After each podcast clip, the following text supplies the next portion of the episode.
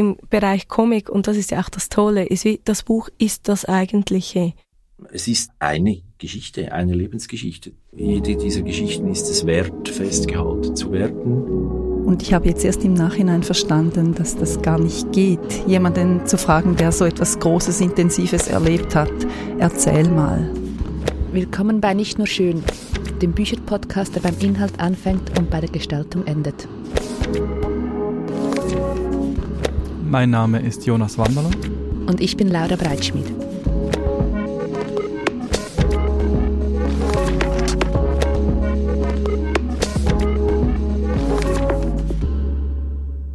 Wir sind bei Folge 3 von Nicht nur schön angekommen. Jonas, welches der schönsten Schweizer Bücher 2022 hast du diesmal mitgebracht? Heute habe ich ein Buch mitgebracht, das ungefähr A4 groß ist, vielleicht ein bisschen höher und ein bisschen breiter. Es ist drei Zentimeter dick, würde ich jetzt mal schätzen, und ungefähr so schwer wie eine Flasche Milch, also vielleicht ein Kilo oder so. Es ist ähm, ein Softcover. Der Einband ist in einem moosgrünen Tonzeichenpapier.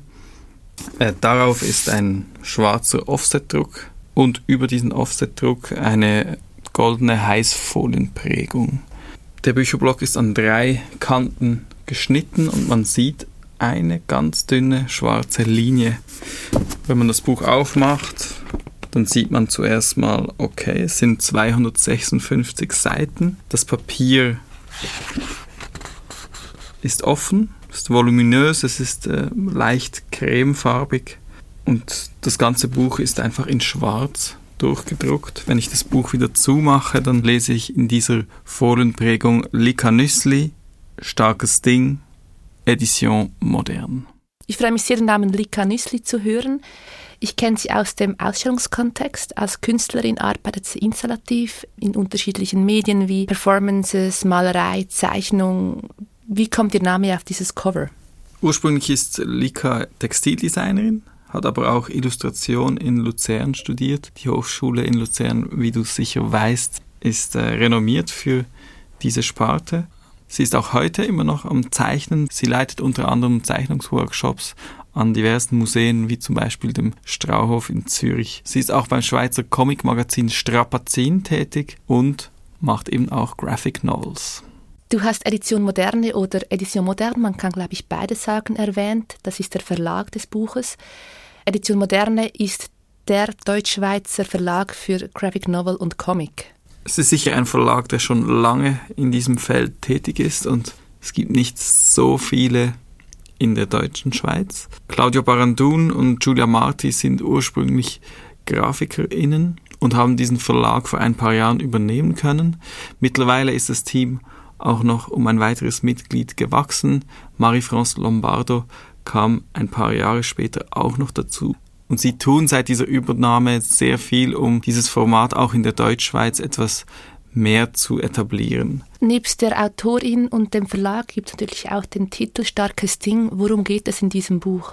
Das ist die zweite Graphic Novel von Lika Nüssli. Sie hat vor ein paar Jahren ein ähnliches Projekt gemacht, was damals beim Fexer Verlag rausgekommen ist. Es ging um den letzten Lebensabschnitt ihrer dementen Mutter und jetzt geht es um die Kindheit ihres Vaters.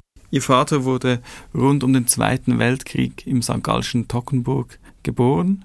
Er ist auf einem Bauernhof aufgewachsen und hat da auch die ersten Lebensjahre ganz glücklich verbracht, auch wenn das Leben dort hart war. Die erste Kuh, die ich gemolken habe, ist der Waldi. Da gibt es aber auch noch den Silber, den Spiegel, den Wiesbuch, den Hirsch, das Gemsli, den Jüngfer, den Brüni, das Wieshorn und den Gurt. Dann gibt es einen Wendepunkt. Der junge Ernst wird verdingt und muss auf einen anderen Bauernhof gehen und muss da bei einem anderen Bauernpaar hart arbeiten. Es ist Anfang 1949 um die Mittagszeit herum. Wir sind am Essen, als ganz unerwartet jemand an unsere Türe klopft. Ein älterer Mann tritt ein. Schweizer, mein Name. Ich habe von eurer Nachbarin gehört, dass ihr fünf Buben habt. Meine Frau hat einen bösen Fuß und wir könnten jemand zum Posten brauchen. Ich biete euch 50 Rappen am Tag für den Bub. Außerdem Kost und Logis. Das ist zu wenig. Einen Franken müssen wir schon haben. Also gut. Aber wer? Welchen Bub sollen wir geben? Den Hans und den Walter brauchen wir selber auf dem Hof, und die Zwillinge sind noch zu klein. Also in dem Fall der Ernst. Er ist sowieso ein Schnöderlig. Er ist schon stark und kann schaffen. Gut so. Dann bringt ihn mir vorbei. Fragt den Alders Hans nach dem Weg. Der kennt sich aus in der Gegend. Abgemacht. Wir kommen am Ostermontag zu euch in die Höchi. Ernst, komm, ich muss dir etwas sagen. Diese Phase dauert ungefähr vier Jahre und das Buch erzählt diese dunkle Episode im Leben von Likas Vater. Lika fängt diese Geschichte ein mit ihrem Pinselstrich. Sie zeichnet das sehr großzügig über diese 256 Seiten. Darin vermischen sich Zeichnung und Text. Es gibt Dialoge zwischen den verschiedenen ProtagonistInnen und es gibt aber auch Bildunterschriften, die diese Geschichte erzählen. Dann entdecken wir ab und zu eine zweite Textspur und die kommt aus dem Heute. Es sind Tagebucheinträge des älteren Ernst, wo er Sachen aufschreibt wie das Wetter, wie das Jazzturnier abgelaufen ist, was er einkaufen geht. Und so vermischen sich in diesem Buch auch die Zeiten, banale, sehr ernste Geschichten. Wir haben Lika Nüssli getroffen und mit dabei war auch die Grafikerin Julia Marti. Liebe Lika, liebe Julia, schön seid ihr hier. Lika, du erzählst die Kindheit deines Vaters mit dem Pinsel. Mit dieser Geschichte habt ihr auch mehrere Preise gewonnen der beste Schweizer Comic, der Literaturpreis und nun eben auch die schönsten Schweizer Bücher. Ich stelle mir vor, dass es nicht so einfach ist, eine so persönliche Geschichte zu erzählen. Und nun bekommt sie so viel Aufmerksamkeit. Was bedeutet das? Also ich habe keine Mühe damit. Ich finde eigentlich, wir sollten mehr persönliche Geschichten erzählen, sofern das keine Verletzung darstellt. Auch für meinen Vater war es ähm, jetzt auch sehr positiv, weil er weil es wirklich eine Form von äh, Rehabilitation war. Und also er hat viel Wertschätzung jetzt noch bekommen. Und auch für uns äh, zusammen war das ein schöner neuer Prozess, der jetzt ähm, am Schluss seines Lebens nochmal in Gang gekommen ist. Die Geschichte trägt er schon lange mit sich herum oder auch in der Familie ist sie schon lange. Wie kam es dazu, dass jetzt der Moment war, sie zu erzählen? Ich wollte das eigentlich schon lange gerne tun. Eigentlich ist äh, die konkrete Idee dann entstanden während, ähm, während Corona, während dem ersten Lockdown. Ich war da in Belgrad.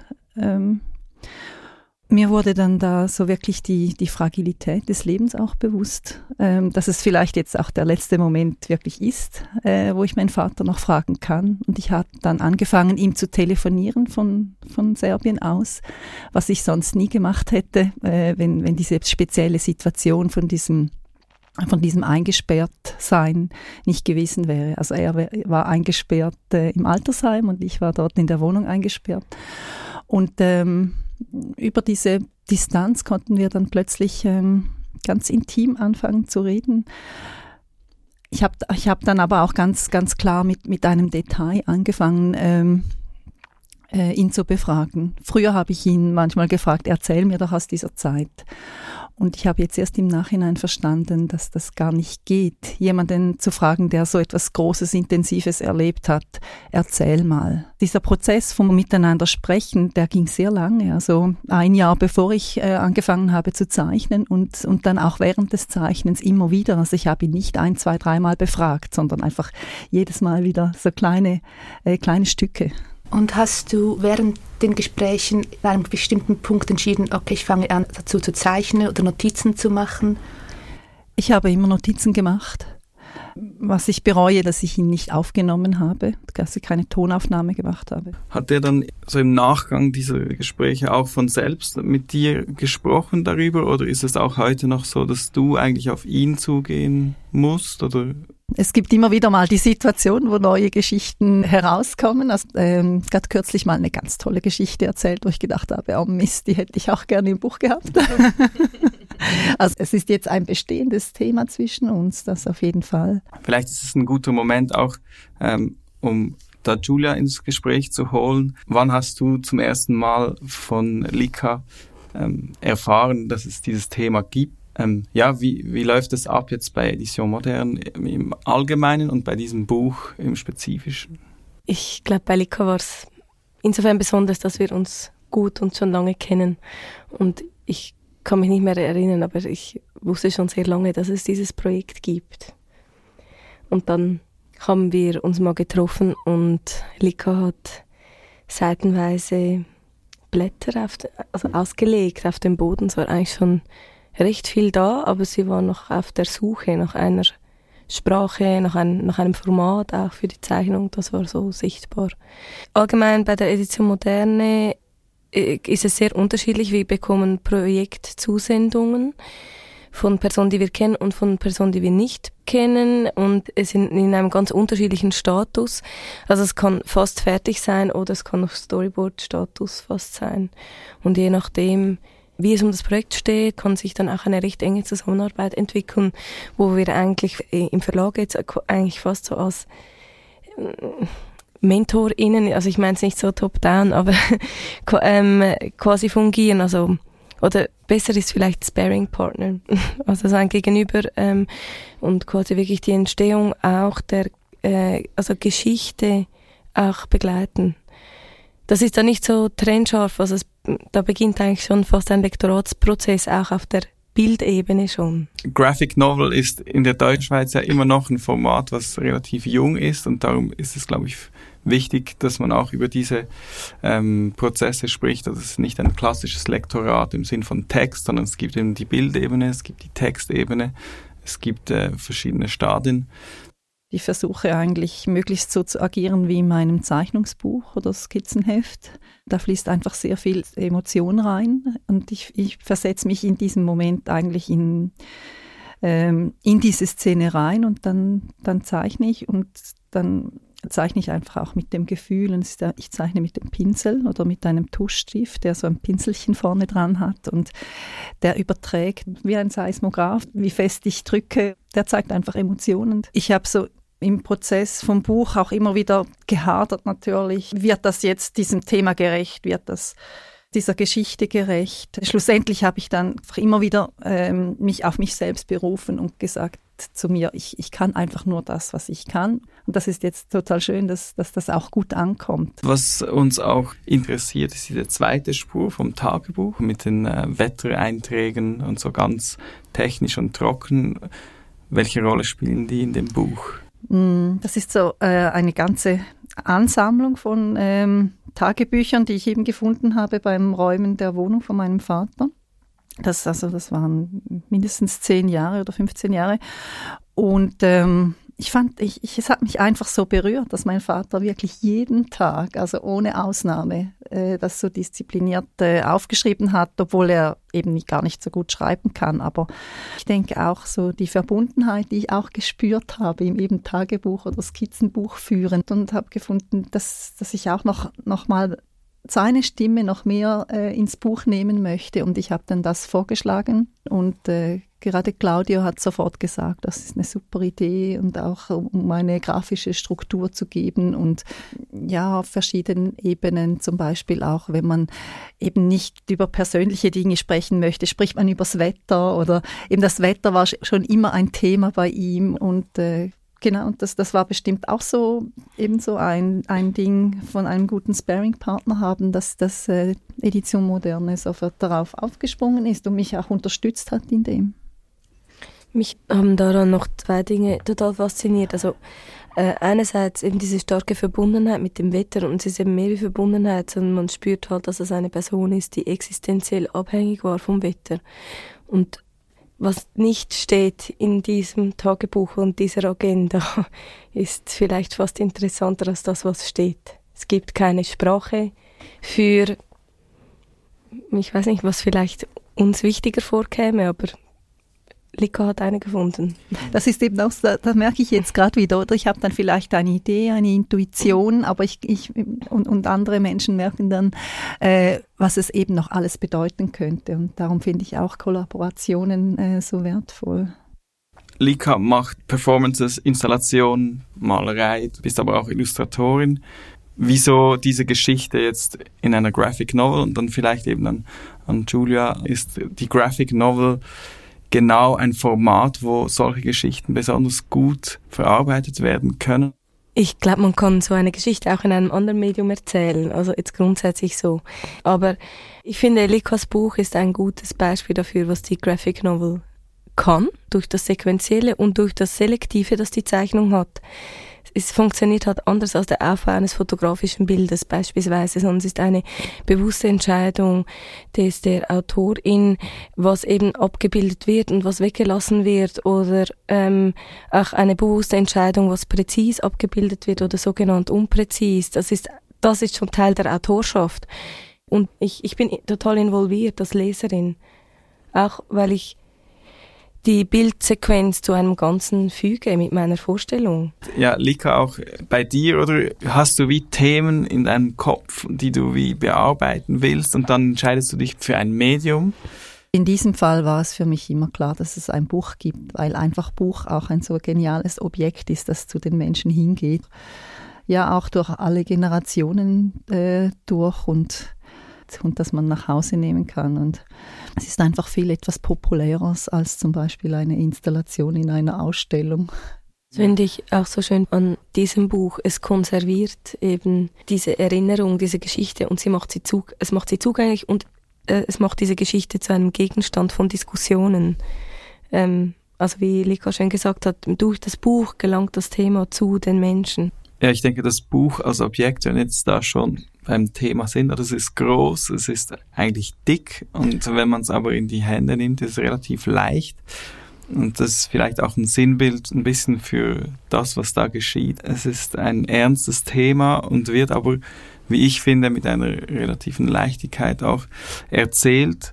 Starkes Ding wurde jetzt dieses Jahr von den schönsten Schweizer Büchern nominiert und prämiert. Eine Graphic Novel ist zum ersten Mal ausgezeichnet. Ähm, welcher blinde Fleck äh, füllt das, das Buch? Zuerst mal vorweg, ich habe mich sehr gefreut für das Buch, für Lika, auch für uns. Also es ist natürlich eine, auch ähm, äh, eine Freude, dass ein Buch so ausgezeichnet wird. Aber es hat mich vor allem gefreut ähm, für den Comic, weil eben wie du richtig gesagt hast, also ich kann mich nicht erinnern, jemals einen Comic in dieser Auswahl gesehen zu haben.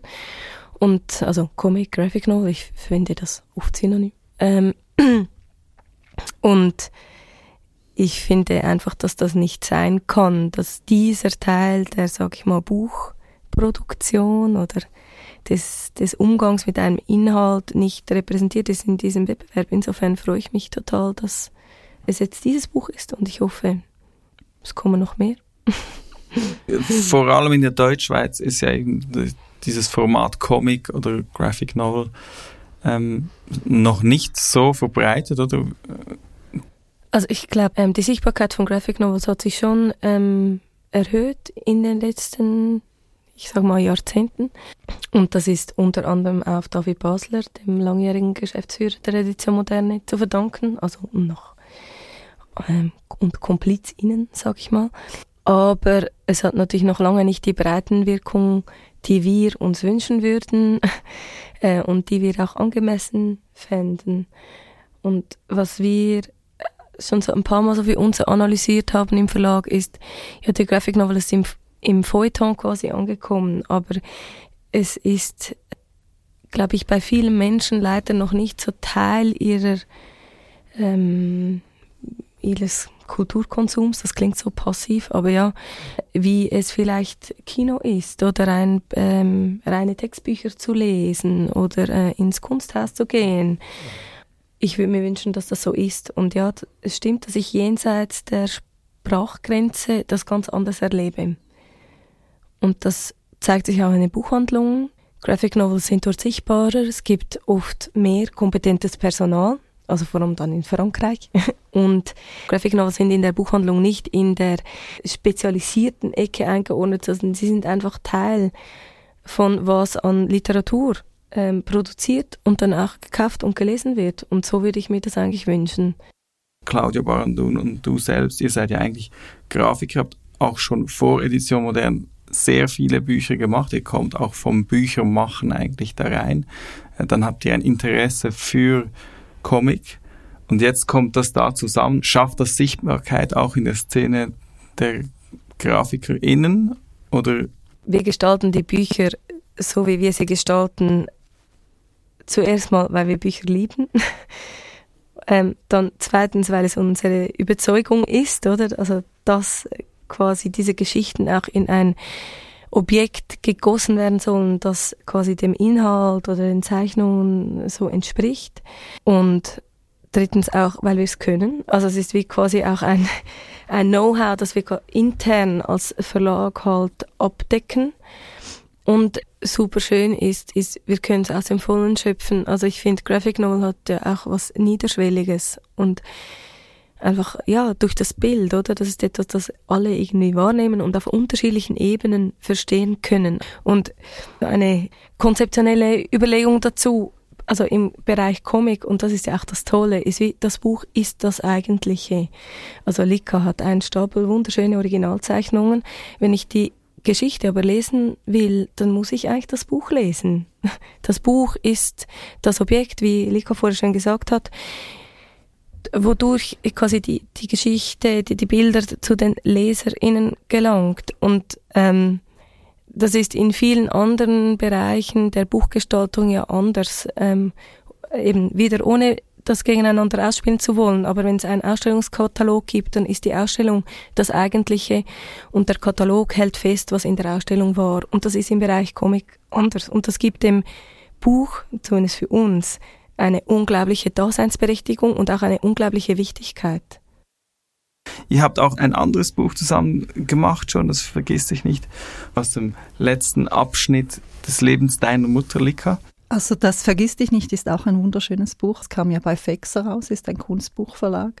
Für mich war es gut, äh, bei, äh, bei Fexer zu verlegen. Ich hatte auch eine große Freiheit, die ich auch gebraucht habe, ich glaube ich, für mein erstes Graphic Novel und ähm, ich, ich wusste auch damals noch nicht, ob es wirklich so, so wirklich Graphic Novel wird. Dieses Buch hat natürlich auch von der Vor, vom, vom Vorweg äh, von Vergiss dich nicht äh, profitiert, weil ich schon diverse Verbindungen hatte und ähm, die richtigen Leute es auch besprochen haben. Und dann ist das natürlich einfach auch äh, vom Thema her auch nochmal anders als das Thema Demenz. Und schon auch, wie wichtig es ist, dass der Verlag das richtige Zuhause bietet. Ja, ich finde, Lika hat sich zwischen äh, Vergiss dich nicht und Starke Sinn zum Beispiel, das ist das Offensichtlichste ja völlig verabschiedet von Panelrändern. Da ist ja quasi auch bei dir noch noch mal etwas passiert, oder? Also das kann ich vielleicht versuchen, ein bisschen besser zu erklären, weil das Lektorat fängt eigentlich ja schon ein bisschen an beim ersten Gespräch, oder? Also das ist dann auch nicht so trennscharf, ähm, äh, weil äh, ähm, eben, wir, wir reden ja auch da schon über Bildabfolgen, wie fest sie, wie, wie gut sie verständlich sind oder wie poetisch sie sind oder so, oder auch über einzelne Bilder. Ähm, aber nachher gibt es wirklich ähm, noch ein Lektorat, also mit äh, unserer freischaffenden Lektorin und die ist eben auch gelernte Illustratorin und deswegen bringt sie auch so beide Perspektiven mit. Also das ist eine sehr wertvolle Zusammenarbeit für uns und auch für unsere Autorin, die zum Teil auch schon sehr viel enger wie jetzt Lika mit dieser Person zusammengearbeitet haben. Wiebke Helmchen heißt sie. Wir haben mit Vergiss dich nicht, das Buch über die Geschichte deiner Mutter, Starkes Ding, dein Vater. Gibt es noch ein weiteres Buch, als Tochter eines Verdingkindes oder als Tochter einer demenzkranken Mutter, gibt es noch eine solche Geschichte oder wirst du weiter im Umfeld schauen? Also ich denke mal, dass ich in diesen beiden Büchern auch sehr präsent war, einfach durch, durch den Filter äh, den ich äh, diesen Geschichten übergestreift habe. Und ich komme auch in beiden Büchern auch irgendwo mal vor. Wobei mich das schon noch reizen würde, äh, weil ich in meinem sehr ähm, kruden Umfeld von einem Restaurant aufgewachsen bin. Und das würde ich eigentlich schon auch gern mal noch meine Kindheit äh, schildern. Ja, dann freuen wir uns darauf. Vielen Dank, dass ihr beide die Zeit genommen habt, zu uns zu kommen und viel Glück bei den äh, weiteren Büchern, die ihr zusammen oder getrennt macht. Vielen Dank. Ich fand es sehr interessant, mit Julia und Lika über die Entstehungsgeschichte dieses Buches zu sprechen. Eine sehr persönliche Herangehensweise, eine sehr persönliche Geschichte. Es gibt aber auch die offizielle Geschichtserzählung auf Bundesebene und auch wir haben uns im Zuge dieser Recherche etwas genauer damit befasst. In der Schweiz wurden ungefähr ab 1800 bis weit ins 20. Jahrhundert hinein Kinder verdingt. Das heißt, jährlich wurden Zehntausende von Kindern aus verarmten Familien, Waisen oder auch Scheidungskinder von ihren Eltern weggegeben oder von den Behörden weggenommen. Diese Kinder wurden dann feilgeboten und den Zuspruch bekamen oft die Familien, die sie zu den günstigsten Konditionen aufnahmen, also am wenigsten Geld verlangten. Diese Kinder wurden oft zur Kinderarbeit gezwungen, teilweise schwer misshandelt oder auch sexuell missbraucht. Und es hat sehr lange gedauert, bis der Bund diese Geschichte aufgearbeitet hat oder begonnen hat, sie aufzuarbeiten. In den letzten zehn Jahren gab es aber zwei wichtige Momente, die ich kurz erwähnen will. 2013 entschuldigte sich Bundesrätin Simonetta Sommaruga im Namen des Bundesrates öffentlich bei den Betroffenen für das erfahrene Leid. Und kurz darauf 2014 begann die Unterschriftensammlung für die Wiedergutmachungsinitiative und 2017 dann trat das Bundesgesetz in Kraft. In diesem verpflichtet sich der Bund und auch die Kantone zu zwei Sachen. Zum einen müssen sie für eine finanzielle Wiedergutmachung sorgen und andererseits müssen sie sich um eine unabhängige wissenschaftliche Aufarbeitung sorgen. Vielen Dank für den Überblick zu dieser offiziellen Geschichtsschreibung. Ich denke, die geht auch noch weiter und ist ein guter Kontopunkt zu dieser sehr persönlichen Geschichtserzählung von Lika Nüssli. Und im Zuge dieser Recherche haben wir uns auch noch für andere Geschichtserzählungen interessiert und sind dabei auf eine Ausstellung gestoßen. Konzipiert wurde diese Ausstellung mitunter vom Publizisten Basil Rocker. Wir haben mit ihm darüber gesprochen, wie wichtig es ist, diesen Betroffenen selbst eine Stimme zu geben. Basil Rocker, schön bist du heute bei uns. Du hast eine Ausstellung kuratiert unter dem Titel Verdient Kinder reden, war diese 2009 bis 2017 in der Schweiz zu sehen. Jonas und ich haben diese Ausstellung leider nicht gesehen. Worum ging es da und welche Stimmen waren zu hören? Du hast den Titel der Ausstellung erwähnt, Verdient Kinder reden. Und ich glaube, das war Programm auf der akustischen Ebene, ausschließlich bestückt mit O-Tönen aus Interviews, aus Gesprächen mit ehemaligen Verdienkindern aus der Deutschschweiz und aus der Romandie. Und die hat man gehört. Mit der Wiedergutmachungsinitiative gab es sicher einen Schlüsselmoment, in dem die Öffentlichkeit mehr über diese Schicksale erfuhr. Aber die Ausstellung war vorher. Wie seid ihr an Leute herangekommen? Wie habt ihr das Thema angesprochen? Es gibt wie zwei Antworten auf diese Frage. Die eine Antwort ist, die ehemaligen Verdingkinder, die haben nie geschwiegen. Das ist nicht so, dass man sie nicht hätte hören können. Es gibt mindestens im 20. Jahrhundert, das beginnt sogar ein bisschen früher, aber es gibt einen steten Strom von Publikationen, von Reportagen, von Zeitungsartikeln, von Fotografien, von Menschen, die sich vernehmbar machen. Das Problem war, dass ihnen nicht zugehört wurde. Das ist so die eine Antwort. Die andere Antwort ist, dass uns das natürlich interessiert hat. Also warum ist es so, dass man permanent durch das ganze 20. Jahrhundert unterschwellig so ein, ein Raunen, ein leises, aber doch immer vernehmbares Stimmchen hören kann und niemand blickt hin oder niemand hört zu. Also ich selbst habe während dem Studium begonnen, mich mit diesem Thema auseinanderzusetzen. Das war Mitte 80er Jahre. Wir haben dann das Glück gehabt, dass wir, und wenn ich von wir spreche, spreche ich von Jacqueline Häusler, meiner Kollegin, mit der zusammen ich dieses Projekt mehr oder weniger erfunden habe, und ich. Ähm, wir haben dann das Glück gehabt, dass es zwei Forschungsprojekte gab, die sich beide mit diesem Thema auseinandergesetzt haben. Und die haben Gespräche geführt mit Betroffenen, da gab es Aufrufe in den Medien. Jacqueline Häusler war Teil des Basler Forschungsprojekts und wir hatten dann die Möglichkeit, mit diesen Daten arbeiten zu dürfen für die Ausstellung. Das heißt, wir durften die hören und dann haben wir gewisse Repräsentantinnen ausgewählt und haben die dann persönlich angefragt, natürlich, ob wir Teile verwenden dürften und so weiter. Und das war das Material, das dann in der Ausstellung zu hören war. Waren das dann wie ganze Leben, die da erzählt wurden, oder waren es eher diese Sequenz, wo sie wirklich verdingt wurden? Die ganze Ausstellung war konzipiert als eine schrittweise Annäherung an diese äh, Protagonistinnen. Zuerst gab es so klassisch vermittlungstechnisch äh, einfach eine Kontextualisierung, also was war eine soziale, ökonomische, politische Ausgangslage Ende des 19., Beginn des 20. Jahrhunderts, wie weit war die Industrialisierung fortgeschritten, wie war die soziale Struktur in der Schweiz und so weiter. Damit man sich einfach ein bisschen vorstellen kann, in was für eine Welt solche äh, Menschen hineingeboren wurden.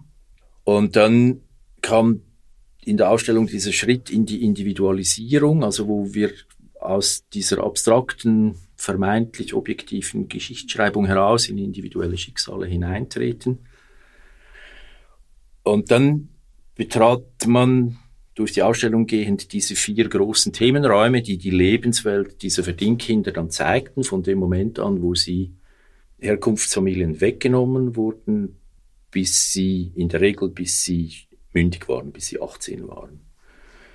Und diese vier großen Themen, das war so aufgebaut, dass es auf der einen Seite äh, den neuen Lebensraum gab. Das ist in der Regel ein Bauernhof, manchmal auch Institutionen, kommt ein bisschen auf die äh, Kantone drauf an. Wir haben uns für einen Bauernhof entschieden. Das heißt, man betrat so einen inszenierten Raum, der eine Wohnstube in einem Bauernhaus war und wichtig war uns, dass man sehen konnte, dass das eine Inszenierung ist.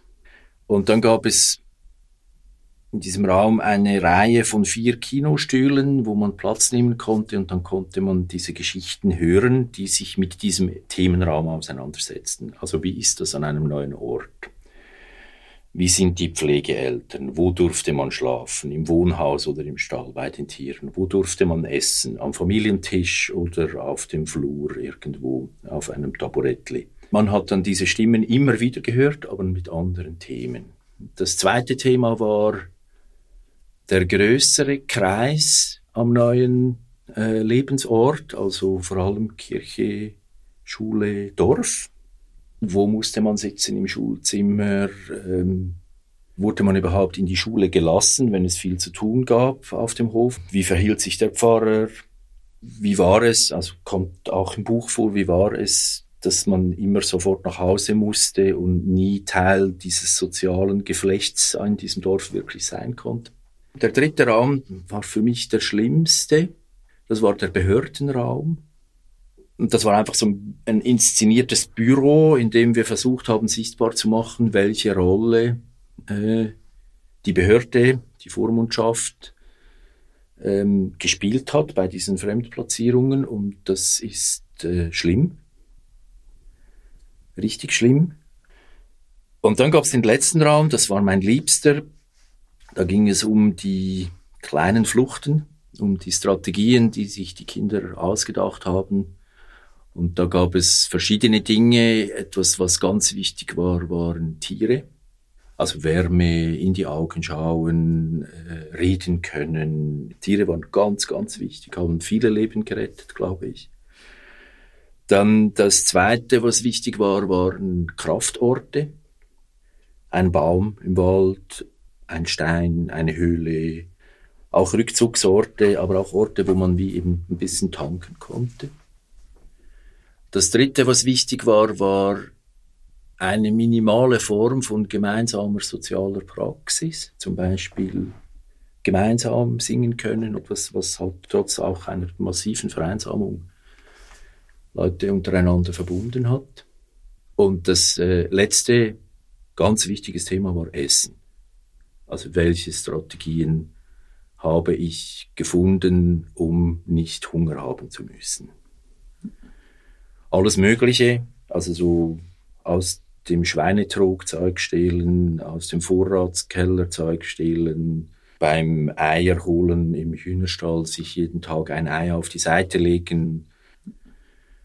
Und wenn man diesen Teil der Ausstellung verlassen hat, ist, hat man so wie eine Schwelle übertreten. Ähm, weil diese Menschen, die wurden irgendwann erwachsen und dann fielen sie noch einmal heftiger aus dem Raster der Fürsorge. Manchmal durften sie bleiben als Knechte oder Mägde, kriegten aber oft gar keinen Lohn oder einen ganz kleinen. Was wir dort gemacht haben, ist, wir haben versucht abzubilden, was es alles für Bewältigungsformen gibt, wie man mit einer solchen Biografie umgehen kann, was man mit diesem Rucksack macht.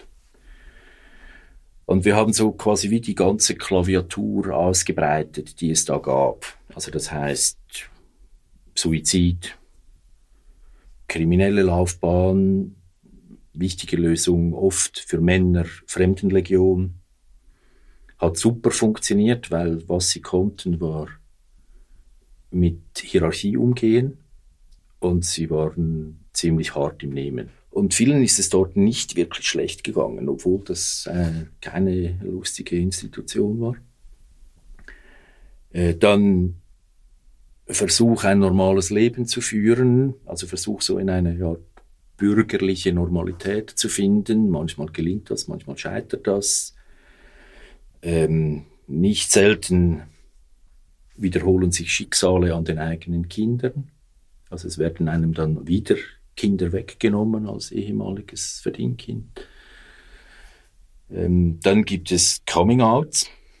Leute beginnen ihre Geschichte zu erzählen oder es gibt Leute, die beginnen aufzuschreiben, es gibt Leute, die beginnen zu malen, zu fotografieren, bis hin zu politischer Aktivität und auch so ein bisschen nationale Bekanntheit, wie zum Beispiel Arthur Honegger, der bereits 1971 diesen Schritt gemacht hat mit diesem Buch Die Fertigmacher mhm. und der ein ziemlich renommierter Journalist geworden ist. Dieser Schritt war extrem wichtig äh, in der Ausstellung. Und dann kam der letzte Raum, wo man dann diese Menschen, nachdem man zuerst von ihnen gelesen hat, dann ihnen zugehört hat, dann ihre Werke angeschaut hat, hat man sie im letzten Kapitel zum ersten Mal gesehen. Ähm, und dort wurden filmische Porträts gezeigt und wir haben allen unseren Interviewpartnern, die in der Ausstellung zu hören waren, haben wir nur zwei Fragen gestellt. Die eine Frage war, was ist deine Geschichte? Und die zweite Frage war, was wünschst du dir für die Kinder von heute?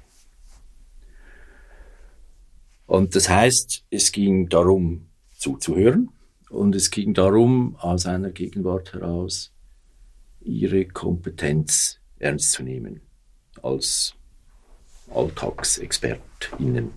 In allen Räumen der Ausstellung gab es Möglichkeiten, Feedback zu geben und es gab auch immer überall Möglichkeiten, Zusatzinformationen abzuholen, wo es Anleitungen hatte für jeden Kanton der Schweiz, wie man an seine Akten kommt. Und ganz am Schluss gab es diese Besucherbücher, wo wir diese Stimmen gesammelt haben und die waren schon extrem beeindruckend, weil äh, es wirklich oft so Stimmen gab, die sagten, ich bin jetzt 84 und ich habe das noch nie aufgeschrieben in meinem Leben, aber ich war auch ein Verdingkind. Und dann das Zweite, was für mich wichtig war, damit kommen wir wahrscheinlich so ein bisschen in die Nähe des Buches. Ähm, das, was ich wirklich gelernt habe in dieser Ausstellung, ist, dass es eine zweite Generation gibt, äh, Kinder von ehemaligen Verdienkindern, die auch auf der Suche sind nach ihrer Familiengeschichte, eine beschädigte Familienbiografie erbt und mit sich herumträgt und einfach so leere Seiten in diesem Geschichtsbuch hat durch dieses Betroffensein der zweiten Generation kriegt das Thema wie auch einen zweiten Atem. Das fand ich auch extrem beeindruckend jetzt bei diesem Buch, dass auch Lika sich selbst ins Buch zeichnet. Und es ist nicht nur ein Einzelschicksal, nicht nur eine Familie, aber auch als Land oder als Gesellschaft irgendwie auch ein Scheitern. Also etwas finde ich auch noch wichtig. Es ist ja nicht so, dass 100 Prozent der Verdienkinder ein schlechtes Schicksal hatten. Viele haben es richtig hart gehabt, aber nicht, äh, was auch immer, geschlagen oder übergriffig irgendwelche Erfahrungen gemacht oder so, was ja auch angetönt wird im Buch, sondern Armut, Hunger als alltägliche Erfahrung, solche Dinge, harte Arbeit, kalt. Ich glaube, das Systemversagen liegt an einer anderen Stelle, oder? Das Systemversagen liegt dort, dass diese Sozialbehörden einen Anreiz hatten und diesen Anreiz auch weitergegeben haben, diese Platzierungen so günstig wie möglich über die Bühne zu bringen. Und das hat einen fatalen Mechanismus in Gang gesetzt, der dazu geführt hat, dass das systemische Risiko, dass die Kinder in noch schlechtere Verhältnisse kommen, als sie schon waren, dass das wie extrem erhöht hat. Wie ging es dir, wenn du dieses Buch in die Hände gekriegt hast? Die ganzen ähm, Momente, wo sie als Kind, das dem Vater zugehört hat und jetzt versucht, das irgendwo hin zu verdauen. Also sich da nicht herauszunehmen, sondern zu begreifen, dass man Teil dieser Geschichte ist, auch wenn man sie selbst nicht erlebt hat. Das finde ich total cool. Und auf der inhaltlichen Ebene ist es halt einfach schlicht so, dass wenn man sich so lange mit diesem Thema auseinandergesetzt hat, dass da massive Wiedererkennungsmomente stattfinden, Geschichten oder Teile von Geschichten oder Mechanismen, die sich wiederholen, ähnliche Muster, die man erkennt und so, die sind klar da. Und es ist aber eine Geschichte, eine Lebensgeschichte. Es ist total individuell und ähm, jede dieser Geschichten ist es wert, festgehalten zu werden. Es gibt vielleicht noch eine Dimension hinzuzufügen. Ähm, wenn man solche Geschichten erzählen möchte, gibt es eine Gefahr, indem man ehemalige Verdingkinder noch einmal zeigt, macht man sie noch einmal zum Opfer. Also so eine Art wie Reviktimisierung der bereits viktimisierten Menschen, äh, um es kompliziert auszudrücken. Und daran haben wir in der Ausstellung unglaublich viel rumstudiert. Wie kriegen wir das hin, dass das nicht passiert? Dass sie eben Experten sind und etwas wissen, was weitergegeben äh, werden soll und was sich verallgemeinern lässt, was hilft, heute intelligent über das Sozialwesen nachzudenken. So, das war uns dort wichtig und hier drin ist es wichtig, dass diese Person eine Person ist und ein Individuum und stark ist und einen Charakter hat und das überlebt und trotz aller Härte mit einer Kraft als Mensch aus dieser Episode der eigenen Lebensgeschichte herausgehen kann. Initiativen, so wie dieses Buch auch, die sind extrem von Gewicht dafür, dass dieser Prozess stattfindet und dass er weitergeht und dass es tatsächlich einmal so sein wird, dass unsere Kinder äh, das als Teil unserer Geschichte begreifen lernen, auch wenn es halt nicht so eine lustige Sache ist.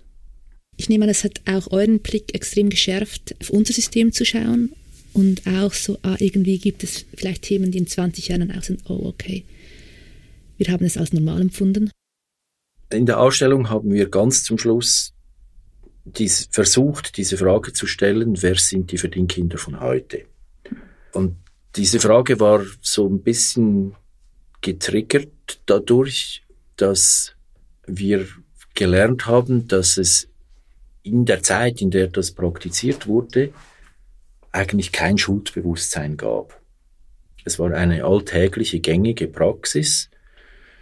Es war auch eine äh, belastende Praxis auf verschiedenen Ebenen, verschiedenen Ebenen. Das eine war, dass man tatsächlich Kinder einfach ihren Eltern weggenommen hat und irgendwo hingebracht hat. Und das macht man nicht einfach so. Es war aber auch zum Beispiel ökonomisch belastend.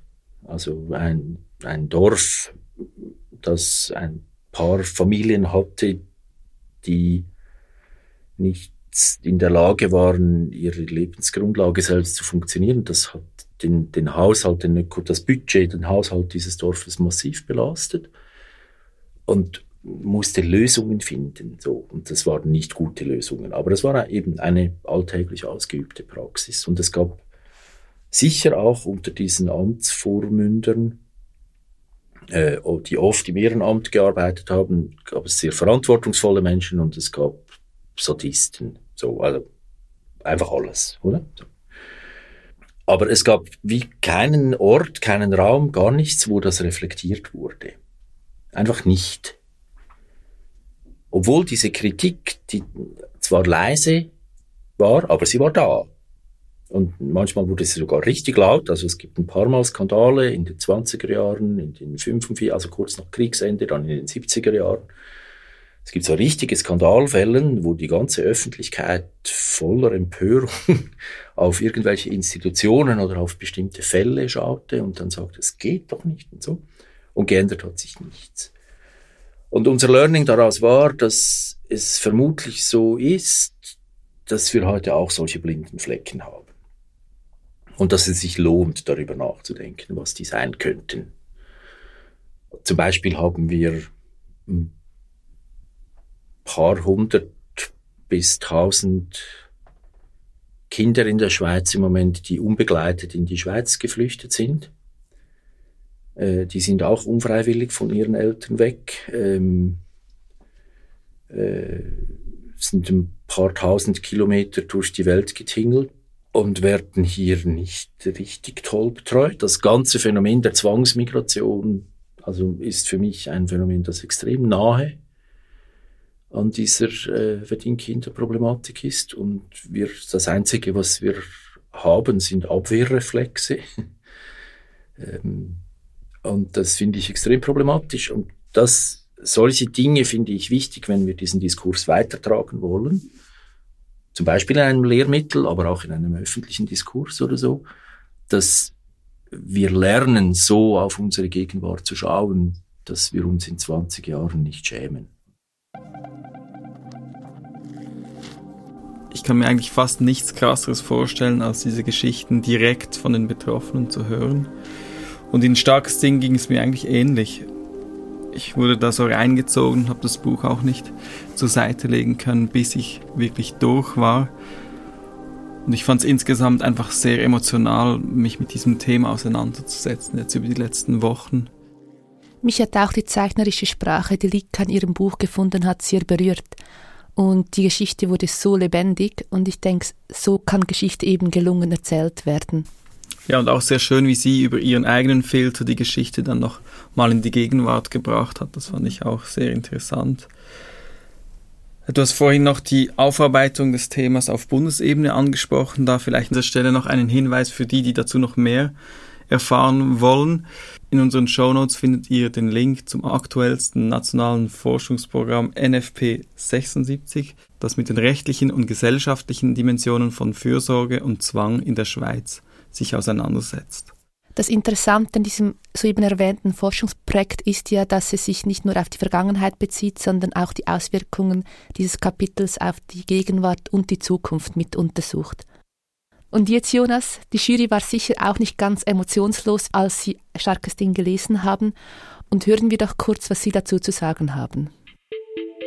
Starkes Ding in dieser schwarz-weißen Graphic Novel aus dickem Papier interagiert die Gestaltung vielfach geschickt mit den Illustrationen. Die Geschichte handelt vom Vater der Autorin, der Anfang der 1950er Jahre im Tockenburg als Verdingbub arbeiten musste. Unterschiedlich große Zeichnungen mit starkem schwarzem Strich und handgeschriebene Texte, sowohl unter den Bildern als auch in den Sprechblasen, sind ohne die genretypischen Bildrahmen frei auf den weißen Seiten arrangiert.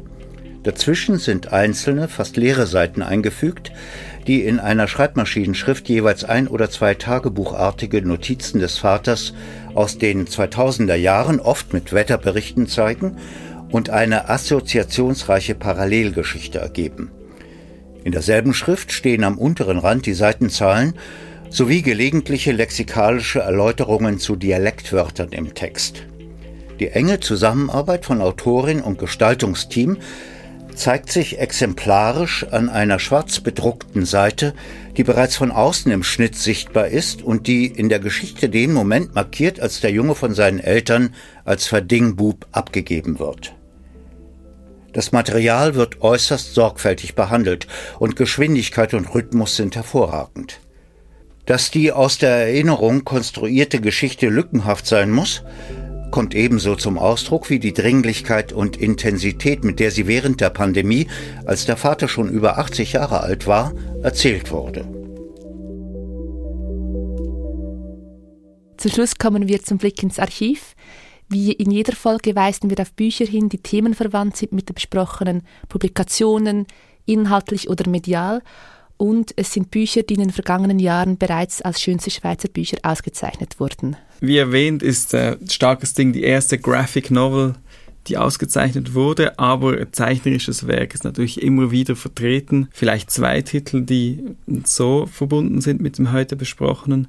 Ghost Kniggy 2011 ausgezeichnet, erschienen im Nives Verlag in Zürich, inhaltlich weit davon entfernt, aber dieser Verlag hat sich spezialisiert auf zeichnerisches Werk, manchmal näher bei Comic, manchmal näher bei Kunst, aber ja, wenn man da nachschaut, findet man ganz viele Sachen, die nahe an der Illustration und an der Zeichnung sind. Ein zweiter Titel ist Silex Number 20, This is the End etwas älter, 2004 erschienen und ausgezeichnet. Und das ist sozusagen das Frühwerk einer ganzen Gang von Zürcher Romans, die heute noch regelmäßig im Wettbewerb vertreten ist. Heute zeichnen sie nicht mehr alle so viel, aber dem Büchermachen sind sie treu geblieben. Und das dritte Buch ist Gesichter von Alpstein 1998 ähm, ausgezeichnet.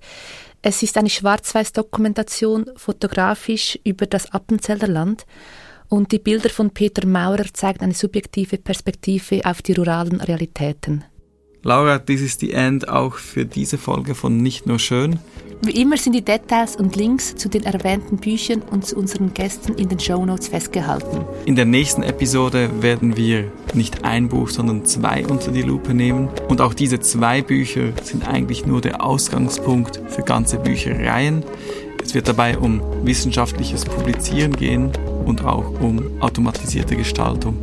Ich freue mich sehr darauf und auf die Gäste, die wir eingeladen haben. Bis dann. Bis dann.